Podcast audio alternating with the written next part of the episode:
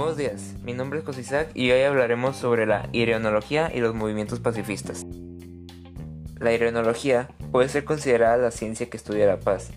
Uno de los máximos representantes de la misma es Johann Galtung, que fundó en 1959 su primer instituto, el International Peace Research Institute of Oslo.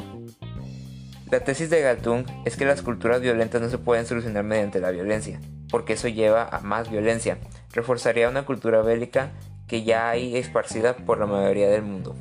La forma de romper este sistema es promoviendo una cultura de paz donde exista el diálogo y la comunicación entre sus mediantes. Raíces más antiguas de esta tesis se encuentran en las religiones, como el jainismo y budaísmo, que promovían una cultura de paz entre sus fieles.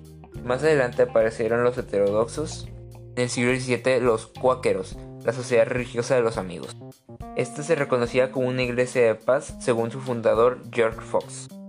Para el siglo XVIII aparece la imagen de Immanuel Kant, quien creía que la paz en el mundo era posible mediante un orden jurídico que promoviera las estructuras de paz. Ya en el mundo moderno aparecieron las imágenes de Gandhi, Albert Einstein, Martin Luther King Jr. y Nelson Mandela, quienes lideraron diferentes movimientos pacíficos para buscar los derechos de los suyos.